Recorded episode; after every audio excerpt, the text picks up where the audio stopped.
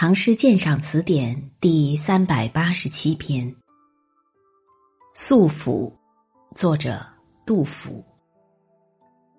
清秋幕府景无寒，独宿江城蜡炬残。永夜角声悲自语，中天月色好谁堪？风尘荏苒。因书绝，关塞萧条行路难。一忍临拼十年事，抢一七夕一之安。唐太宗广德二年，也就是公元七六四年的六月，新任成都尹兼剑南节度使严武，保荐杜甫为节度使幕府的参谋。做这么个参谋，每天天刚亮就得上班，直到夜晚才能下班。杜甫家住成都城外的浣花溪，下班后来不及回家，只好长期住在府内。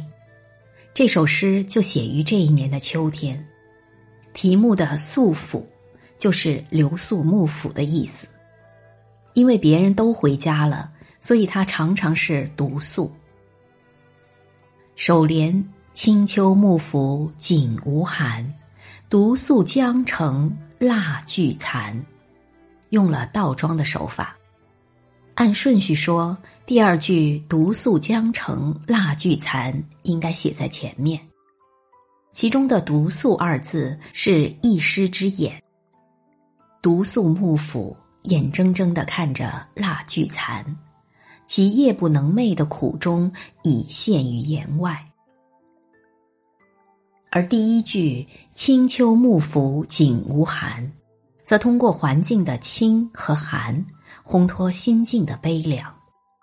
未写独宿，而先写独宿的氛围、感受和心情，意在笔先，岂是俊颂？颔联。永夜角声悲自语，中天月色好谁堪？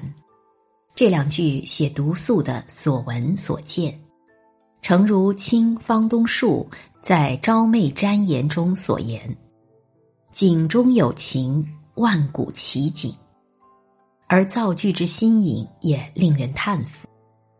七言律句一般是上四下三。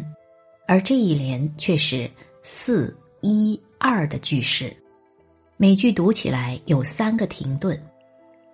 永夜角声悲自语，中天月色好谁堪？翻译一下就是长夜的角声啊，多悲凉！但只是自言自语的倾诉乱世的悲凉，没有人听。中天的明月啊。多美好，但尽管美好，在漫漫长夜里，又有谁看它呢？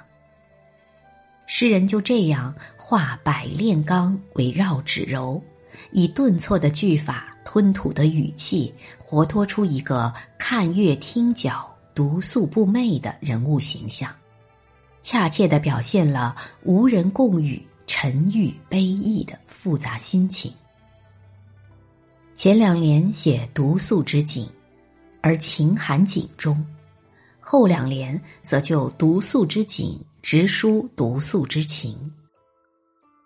风尘荏苒因书绝，锦城永夜角声悲自语。永夜角声意味着战乱未息，那悲凉的自言自语的永夜角声，引起诗人多少感慨。风尘荏苒音书绝，就是那许多感慨的中心内容。风尘荏苒者，战乱侵寻也。诗人时常想回到故乡洛阳，却由于风尘荏苒，连故乡的音信都得不到啊。关塞萧条行路难，锦城中天月色好谁堪？诗人早在《恨别》一首诗里面就写道：“洛阳一别四千里，胡骑长驱五六年。草木变衰行剑外，兵戈阻绝老江边。思家步月清宵立，异地看云白日眠。好几年又过去了，却仍然流落剑外，一个人在这凄清的幕府里长夜不眠，仰望中天明月，怎能不心事重重？关塞萧条行路难，就是那重重心事之一呀。思家。异地之情有增无已，还是没法子回到洛阳啊。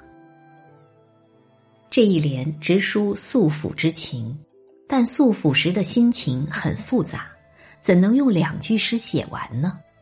于是用“临拼十年事”加以概括，给读者留下结合诗人的经历去驰骋想象的空间。尾联照应首联。已忍临拼十年事，抢遗七夕一之安。作为幕府的参谋而感到幕府景无寒，这就会联想到庄子《逍遥游》中所说的那个鹪鹩鸟来。鹪鹩巢于深林，不过一只。意思是说，鹪鹩虽在深邃的森林中做巢，可筑巢所占也不过一只而已。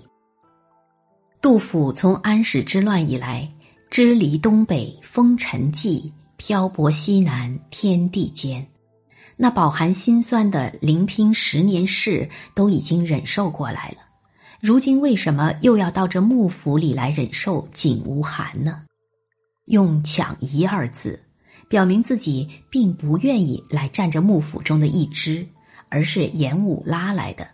用一个“安”字。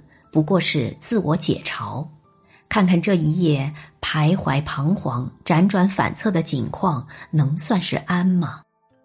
杜甫的理想是治君尧舜上，再使风俗淳。然而无数事实证明，这理想难得实现。所以早在乾元二年（公元759年），他就弃官不做，摆脱了苦被微官附。低头窥野人的牢笼生活。这次做参谋虽然并非出于自愿，但为了筹知己，还是写了《东西两川说》，为严武出谋划策。但到幕府不久，他就受到府僚们的嫉妒、诽谤和排挤，感到日子很不好过。因此，在《遣闷奉承严公二十韵》里。他诉说了自己的苦况之后，就请求严武把他从归处网、鸟窥笼的困境中解放出来。读到那首诗的最后一句“时放已梧桐”，再回头来读这一首的“清秋幕府景无寒”，就会有更多的体会。